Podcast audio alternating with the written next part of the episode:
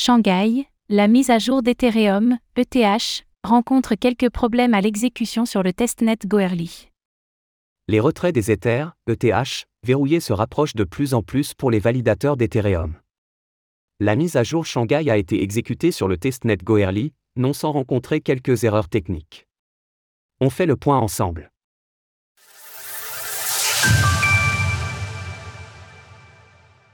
Chapella déployé sur Goerli. C'était la dernière étape avant le déploiement sur le réseau principal d'Ethereum, ETH. Ce mardi 14 mars à 23h, les mises à jour Shanghai et Capella, regroupées sous le nom Chapella, ont été exécutées sur le testnet Goerli. Celles-ci ont toutefois rencontré quelques problèmes lors de leur exécution.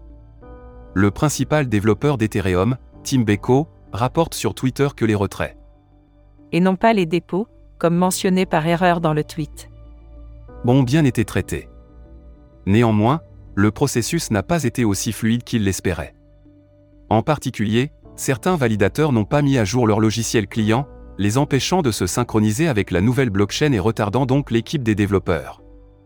Ce problème ne semble pas inquiéter outre mesure le développeur d'Ethereum. En effet, les validateurs de Goerli n'ont pas vraiment de motivation à tenir leur logiciel à jour, puisque leurs ETH répliqués n'ont aucune valeur.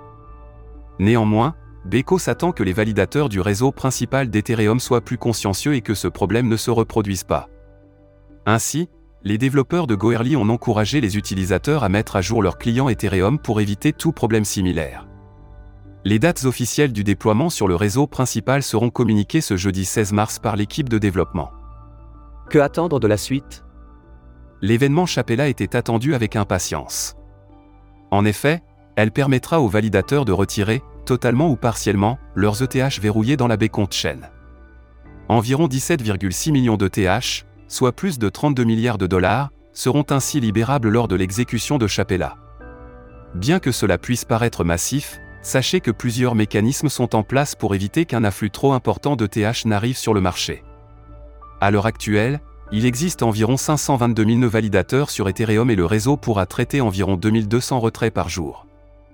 Le calcul est relativement simple, un maximum de 10 validateurs peut être assigné à une époche et il faut environ 5 ou 6 minutes pour qu'une époche soit traitée. Dans le cas extrême où les 2200 validateurs retirent 32 ETH, cela représenterait 70 000 ETH, soit une fraction des 17,6 millions. Par ailleurs, si tous les validateurs souhaitaient retirer leurs ETH, il faudrait environ 237 jours pour que cela se fasse entièrement. Retrouvez toutes les actualités crypto sur le site cryptost.fr. Música